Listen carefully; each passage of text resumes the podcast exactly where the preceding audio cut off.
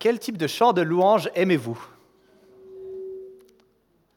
On a vécu un super temps de louange. Merci euh, Naomi, merci à l'équipe qui nous a conduits dans, ce temps, dans, la présence de Dieu. Le choix des, chants de louange ici à l'EMT, il appartient à la personne qui conduit le temps de louange, au leader de louange. Et puis dans d'autres églises, eh ben, le, choix, ça, peut plutôt être le rôle des présidents de culte. Euh, en tout cas, quoi qu'il en soit, le choix des chants, ça reste encore et toujours une tâche euh, qui peut être un peu sensible. Hein.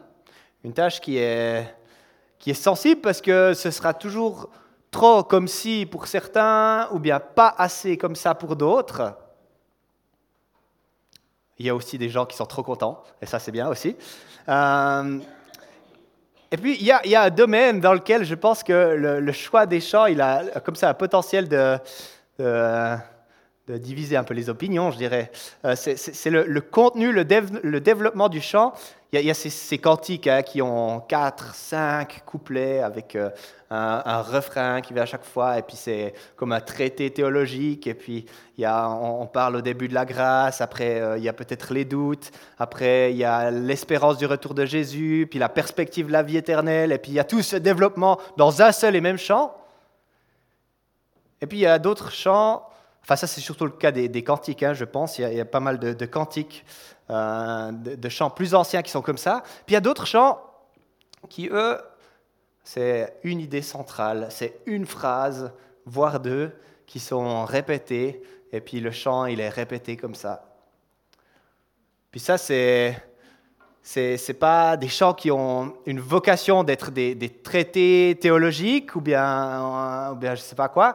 C'est plutôt l'idée de la, méditation, c'est plutôt l'idée d'approfondir une notion, un aspect, une réalité qui est plus simple que justement tout un développement théologique. Euh, ça, c'est par exemple des chants comme les chants de, de Thésée, euh, ou bien des chants qui font partie de notre piété aussi euh, évangélique, ou bien, ou bien charismatique. Enfin, on voit qu'il y a, y a des, des, chants qui sont très différents. Quoi. Et ce qui est fantastique, en fait, c'est que ces deux styles, et puis tout, tout ce qui se trouve au milieu entre ces deux, styles de, de chant, eh bien, ils ont leur place dans les temps de louange. Ils ont leur place dans les temps de louange, et puis ça serait trop dommage de se priver de la richesse de l'un ou de l'autre côté, en fait. Enfin bref, vous vous demandez pourquoi je vous parle de chants de louange et puis de différents styles de chants de louange alors qu'on est en train euh, de vivre cette série de prédications, puisque Dieu nous a tant aimés Aimons-nous les uns les autres, qui est basé sur 1 Jean 4, 7 à 21, vous l'entendez souvent, hein Eh bien, c'est que cette lettre de Jean, en fait, elle me fait penser plutôt au deuxième style de chant que j'ai présenté. Euh, elle me fait penser à ce, style-là parce que Jean, il aime bien répéter les mêmes thèmes. Il y a les mêmes thèmes qui reviennent et qui reviennent, qui sont rappelés et qui sont re-rappelés. Et ça revient plusieurs fois. Et rien que dans ce passage, justement, de 1 Jean 7, 1 euh, Jean 4, 7 à 21, euh, combien de fois pensez-vous que le, terme ou bien le verbe amour ou bien aimer, en grec c'est agapé ou bien agapao, combien de fois ce terme il apparaît sur ces 14 versets? Donc là, j'attends une réponse en fait. 18. Qui dit mieux ou, moins? 14 versets 14 fois.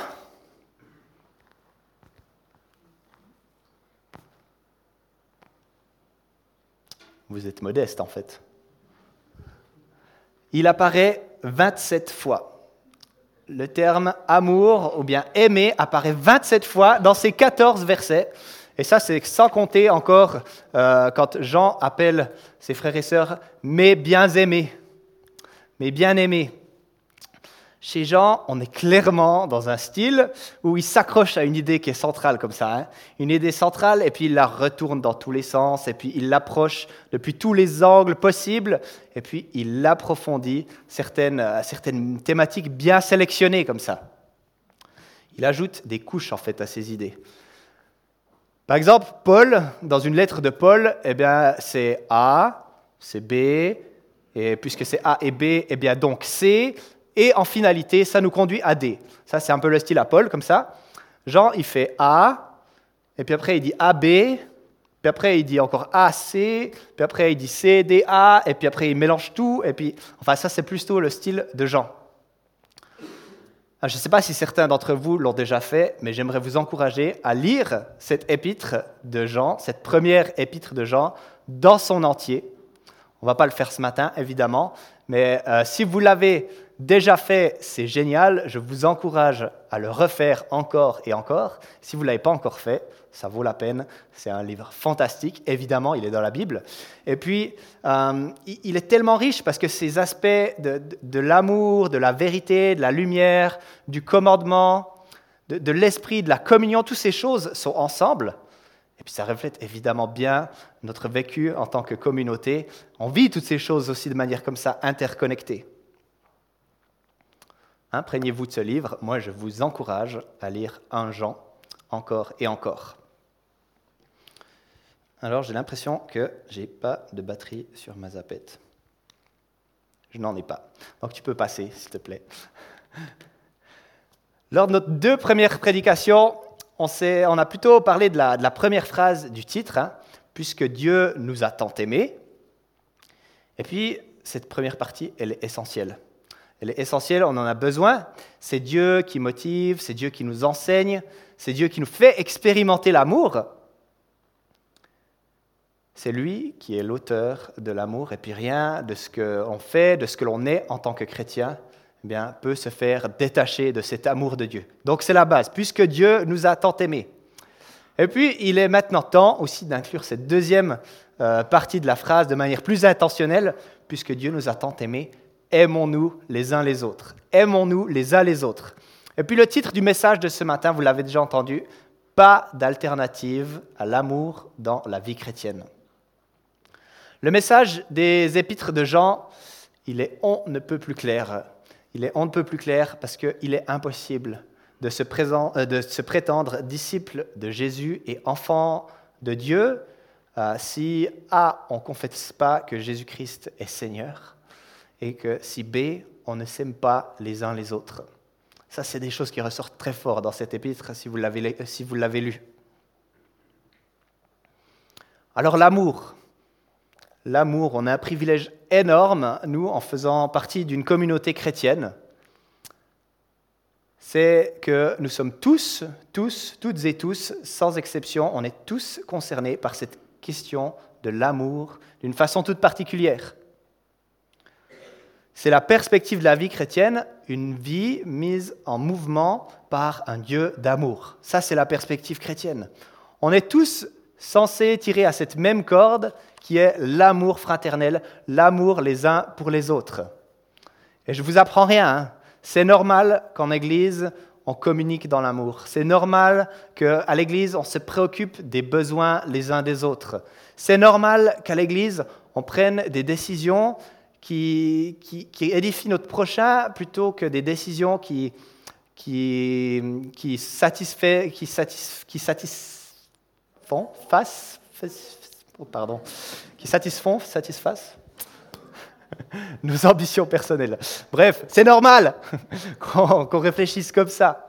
C'est normal qu'à l'Église, on s'appelle les uns les autres frères et sœurs. C'est normal. C'est un cadre beau, c'est un cadre sécur pour vivre l'amour les uns des autres, les uns pour les autres. C'est un magnifique privilège. En tout cas, c'est ainsi que ça devrait être. C'est ainsi que ça devrait être. Parce que si ce n'est pas ça, quelle différence avec n'importe quel autre lieu, n'importe quel autre cadre de, de vie, de relation?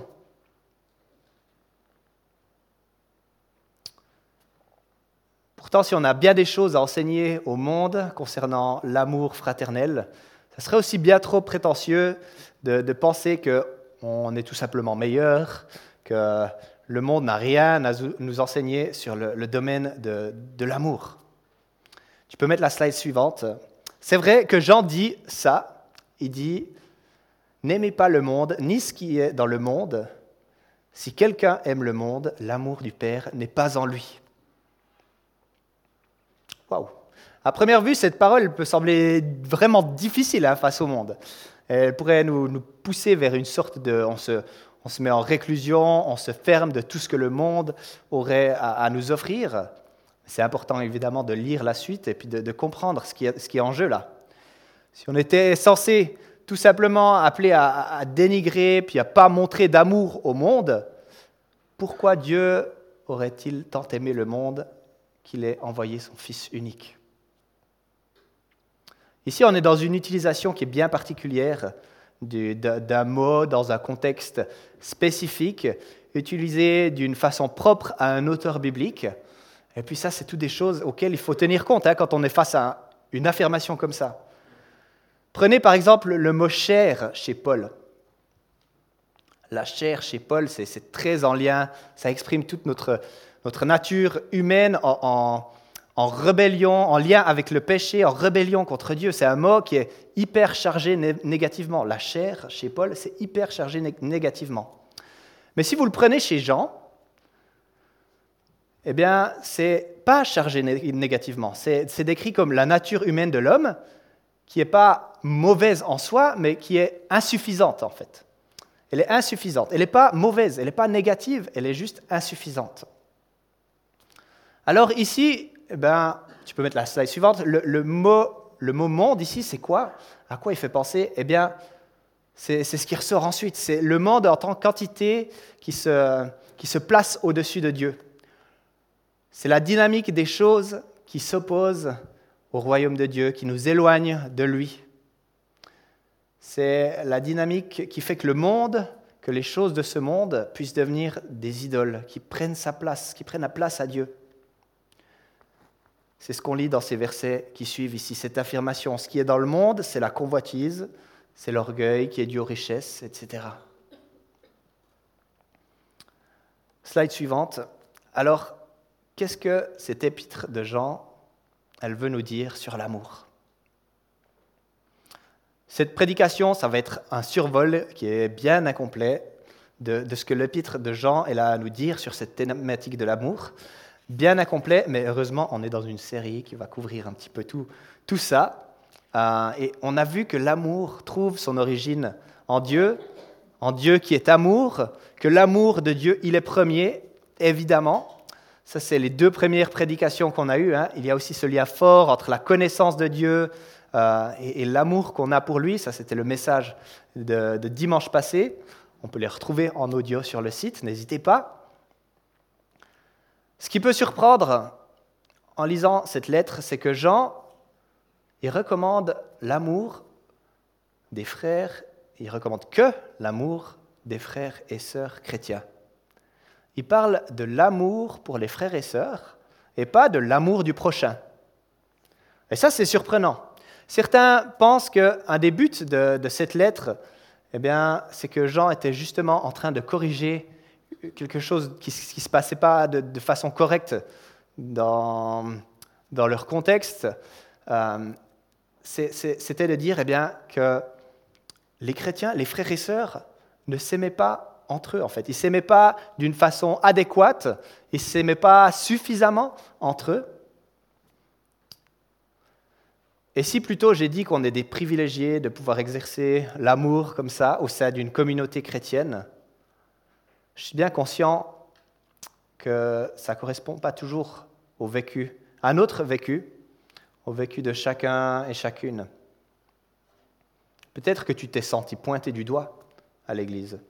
Peut-être que tu t'es senti mis de côté, insulté, rejeté, ou bien pas respecté, pas soutenu dans ce que tu vis. Et puis si ces raisons, elles sont légitimes ou qu'elles ne le soient pas, c'est pas normal, c'est pas juste que tu aies à te sentir comme ça à l'église au sein de la communauté. Pourquoi pas parler de ces choses directement avec les personnes qui sont concernées? Je suis convaincu que c'est une des meilleures choses à faire. Pourquoi pas en parler avec Florian, avec moi? Ce serait tellement dommage de laisser ce genre de vécu avoir le dernier mot sur ton expérience, sur la façon dont tu vis l'Église, Ce serait tellement dommage. L'amour, il se manifeste aussi en actes concrets. Et puis ça, ce sera un des accents forts à venir aussi dans la série de prédications. Dans 1 Jean 3, 16 à 18, on lit, c'est la slide suivante, Voici comment nous avons connu l'amour. Christ a donné sa vie pour nous. Nous aussi, nous devons donner notre vie pour les frères et sœurs. Si quelqu'un qui possède les biens de ce monde voit son frère dans le besoin et lui ferme son cœur, comment l'amour de Dieu peut-il demeurer en lui? Petits enfants, n'aimons pas en parole et avec la langue, mais en acte et avec vérité. Waouh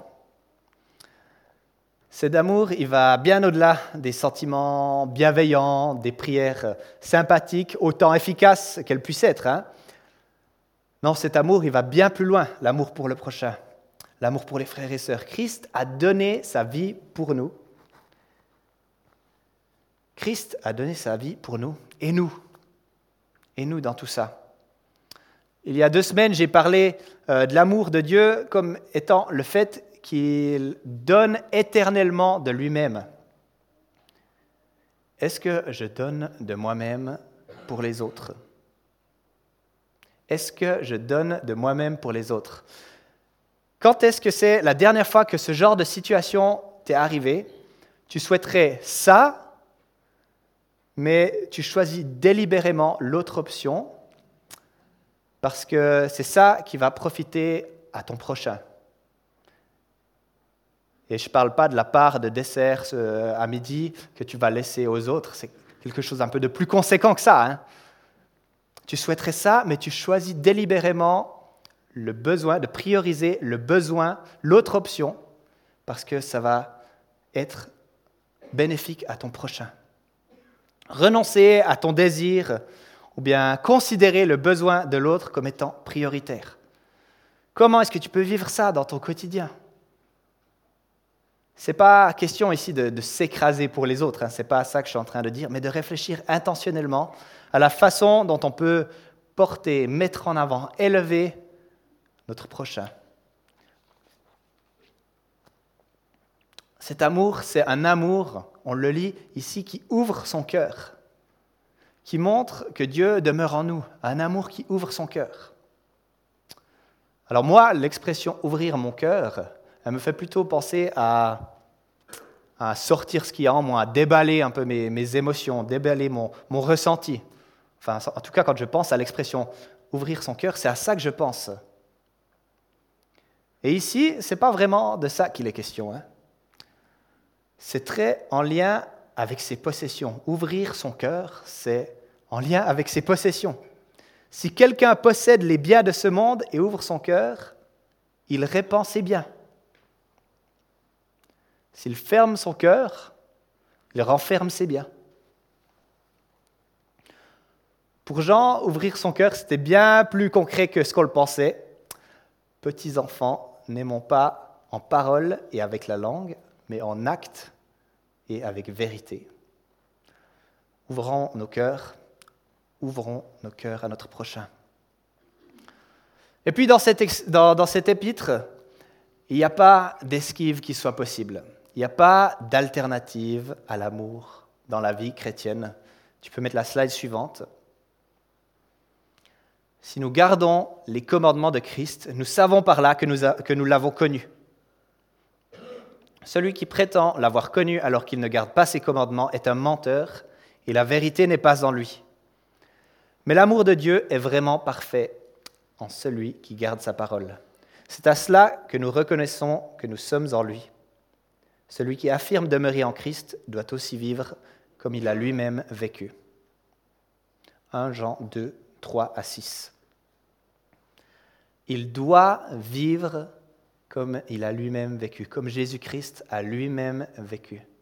Les commandements de Christ. Là, il y a de l'impératif, hein. là, il y, a du, il y a du devoir. C'est quoi tous ces impératifs? Eh bien, c'est l'amour c'est l'amour. L'amour, ce n'est pas juste une recommandation ici pour Jean, l'amour, c'est un commandement. Il n'y a pas d'alternative. Alors on va continuer, puis on va lire la suite. Frères et sœurs, ce n'est pas un commandement nouveau que je vous écris, mais un commandement ancien.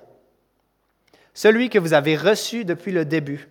Ce commandement ancien, c'est la parole que vous avez entendue dès le commencement. Toutefois, c'est aussi un commandement nouveau que je vous écris. Sa nouveauté se vérifie en lui et en vous, car les ténèbres se dissipent et la vraie lumière brille déjà. Celui qui prétend être dans la lumière tout en détestant son frère est encore dans les ténèbres. Celui qui aime son frère reste dans la lumière, et il n'y a en lui rien qui puisse le faire trébucher. En revanche, celui qui déteste son frère est dans les ténèbres. Il marche dans les ténèbres sans savoir où il va, parce que les ténèbres ont aveuglé ses yeux. Ce langage du commandement ici, c'est vrai qu'il est un peu déconcertant, je trouve. Enfin, on a l'impression que ça ne devrait pas, devrait pas vraiment être là, en fait. On est immédiatement transporté, quand on parle de commandement, on est immédiatement transporté. C'est l'Ancien Testament, c'est Moïse, c'est la loi, c'est les dix commandements. Il faut respecter toute cette loi. Et puis, c'est un peu surprenant. Après tout, on a été pardonné. Le message du Nouveau Testament, c'est la libération vis-à-vis du poids de la loi. C'est le message de la grâce pour toutes et tous qui se confient en lui. Évidemment, ce n'est pas si simple que ça. Et surtout, que c'est surtout que la loi, c'était quelque chose qui pointe vers une vraie vie d'amour, une vie qui porte du fruit. Une loi qui pointe vers Jésus-Christ. La loi, c'était, elle était appelée à être un signe d'espoir parce qu'elle pointait vers Jésus lui-même. C'est pour ça qu'en lui, on peut voir cette notion que, les commandements, c'était un, avant-goût de ce qui allait venir. C'est évident pour nous aujourd'hui hein, de, voir la loi, et puis euh, c'était évident pour Paul, pour Jean, pour Jésus lui-même, que toute la loi, que toute la loi, elle peut être condensée dans, dans ce tout petit mot, l'amour, l'amour de Jésus. Et c'est un commandement qui est ancien, car il est là dès le début. Je pense que si Moïse euh, avait entendu Jésus parler d'amour, ou bien il avait lu cette lettre, euh, cette première épître de Jean, eh bien, il aurait applaudi des deux mains et puis il aurait dit Voilà, c'est ça le cœur de toute cette loi, de toute cette loi, de tous ces commandements sur lesquels j'ai écrit. C'est ça qui fait que cette loi, elle est ancienne, elle est là dès le, le commencement. Mais ce commandement, ce commandement, il est aussi nouveau. Il est aussi nouveau parce qu'il a été porté à sa perfection en Jésus. Et pourquoi? Eh bien Ça, on peut le vérifier en, lisant dans ce texte. C'est l'exemple de Jésus qui vit l'amour du prochain d'une façon parfaite, d'une manière radicale. Pourquoi ce commandement il est nouveau? C'est parce que l'expérience personnelle des chrétiens, la façon de vivre, d'expérimenter l'amour, elle est complètement nouvelle aussi. Elle est changée. C'est un amour qui produit du fruit durable chez les frères et sœurs et il permet à la vraie lumière de briller. Cet amour, c'est le Christ qui transforme nos cœurs. C'est le Christ qui transforme notre existence. C'est sa grâce qui transforme, qui réaligne nos priorités pour être des instruments d'amour dans sa main. Pour être des personnes au bénéfice, des personnes qui partagent l'amour de Dieu. Ce commandement, en fait, c'est le commandement de chasser les ténèbres de la haine, les ténèbres du ressentiment,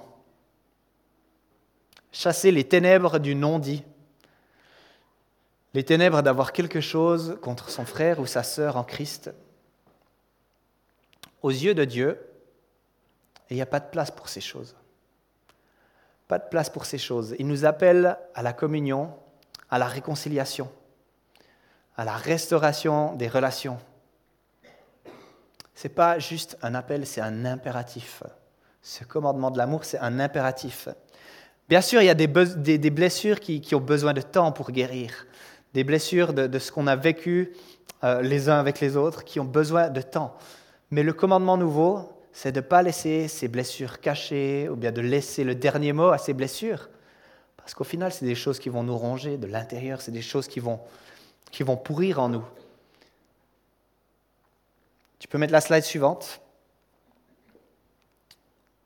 Pour vivre cet amour qui, va au-delà de ce qu'on peut accomplir par nos propres forces, évidemment, on a besoin d'aller à la source. L'amour qu'on a pour nos frères et sœurs, il ne trouve pas sa source en nous-mêmes. C'est l'amour de Dieu qui demeure en nous, qui demeure en nous par la puissance de l'Esprit Saint. Et c'est aussi le, changement qui se passe quand on aime Dieu avec authenticité, qu'on s'émerveille de son amour, qu'on prend le temps pour y goûter, pour s'en imprégner, s'imprégner de l'amour de Dieu. Ça nous pousse à l'amour pour notre prochain, ça nous pousse à aimer nos frères et sœurs. C'est le fait de connaître, d'aimer Dieu qui nous pousse à appliquer ses commandements qui nous apprend cette notion de l'obéissance dans l'amour, de l'obéissance à ce commandement d'aimer. Si vous étiez là lundi soir à la rencontre de, prière, prions ensemble, vous m'avez entendu parler d'un événement euh, qui s'est passé cette semaine qui m'encourage beaucoup, qui m'encourage énormément. Dans une université aux États-Unis euh, qui s'appelle euh, Asbury University. Il y a tous les mercredis matins à 10h, il y a une rencontre de prière, un peu à la même manière, j'imagine, de ce qu'on vit à, Prions ensemble. Et puis les étudiants eh bien, peuvent aller à cette rencontre de prière dans leur chapelle. Et puis cette rencontre de la rencontre de prière qui avait lieu mercredi, pas de cette semaine, mais de la semaine passée, elle a commencé comme d'habitude et puis elle ne s'est pas finie. Cette rencontre de prière, elle est toujours en cours. Elle s'est jamais arrêtée jusqu'à maintenant. Les jeunes sont restés à la fin du, temps de culte et ils ont continué de prier et ils ont continué de louer. Et puis il y a eu ce mouvement de l'esprit qui s'est passé dans cette université, qui est en train de se passer. Et ce culte, il est toujours en train d'avoir lieu en fait. Ces jeunes, ils sont dans la louange, dans l'adoration, et ce qui est magnifique aussi, ce qui m'encourage, c'est qu'il n'y a pas de grande stratégie pour planifier ce mouvement de l'esprit. Il n'y a pas eu de, il n'y a pas les, tous les, les artifices qu'on pourrait mettre autour du culte ou bien les, les stratégies qu'on pourrait mettre dans le culte. Non, c'est simplement des jeunes qui sont ensemble et puis leurs pasteurs qui sont avec eux et qui louent le Seigneur. Et puis cette rencontre, elle a grandi, elle a grandi au fil du temps et ça fait les nouvelles dans le pays, et les gens traversent le pays pour aller voir ce qui s'y passe. Il faut aller voir ce qui est en train de se passer. Et ce qui est fou, eh bien, c'est qu'il y a de la repentance qui se passe, il y a de l'adoration, il y a de la prière. Et surtout, eh bien, l'amour de ces jeunes, il est en train de se manifester. Au sein même de, de cette école, les uns pour les autres, ils partagent cet amour, ils partagent l'amour de Jésus, ils sont bouleversés par l'amour de Jésus. Et je trouve que c'est magnifique ce qui est en train de se passer. Et je prie eh bien, que les chrétiens là-bas soient encouragés par ce vécu. Je prie que ce mouvement continue de, de prendre de l'ampleur. Et puis pourquoi pas qu'on vive des choses du même ordre chez nous, qu'on puisse être visité avec puissance par l'amour de Jésus. Ça, c'est ma prière. Alors le culte, peut-être qu'il ne va pas se finir aujourd'hui, du coup. Je ne sais pas, on verra. Non, si se finit, c'est très bien aussi, mais que le Seigneur nous visite, que le Seigneur nous touche, et qui nous touche pour manifester cet amour et puis pour le transmettre là où on est. Seigneur, fais-nous connaître ton amour. Fais-nous connaître ton si grand amour et puis rends-nous émerveillés de ce que cet amour produit en nous, Seigneur. Rends-nous émerveillés devant qui tu es, devant ta puissance. Seigneur, apprends-nous à nous aimer les uns les autres. On a besoin de toi pour ça. On a besoin d'être équipés par toi, Seigneur, pour s'aimer de façon concrète, pour s'aimer dans nos paroles, dans nos actes.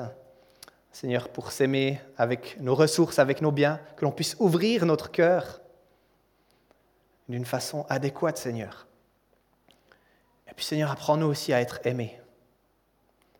là où le regard de l'autre nous a blessés, là où des paroles, des mots ont été durs, des attitudes nous ont ouais, fait ressentir qu'il y a quelque chose qui manque, qui a brisé quelque chose en nous. Seigneur, eh bien, viens apporter les guérisons à vivre, Seigneur. Fais-nous vivre des démarches concrètes de pardon, de demande de pardon.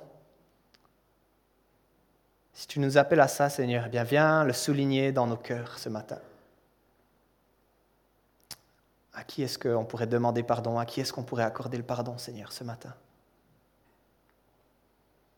Nous avons besoin de toi, Seigneur.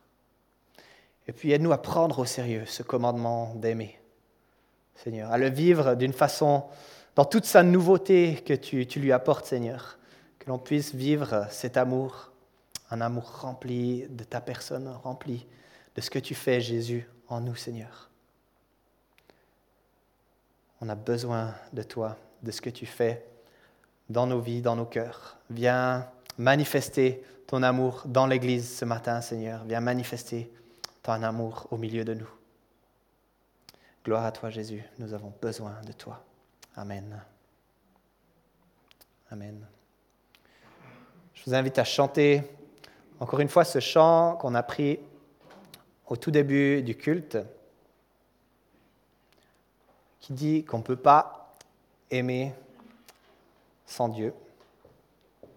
Son amour est parfait, fidèle et vrai qu'on aimerait aimer comme Jésus-Christ nous a aimés, eh bien qu'on puisse chanter ce chant comme une prière, comme une réponse à cet amour de Dieu pour nous.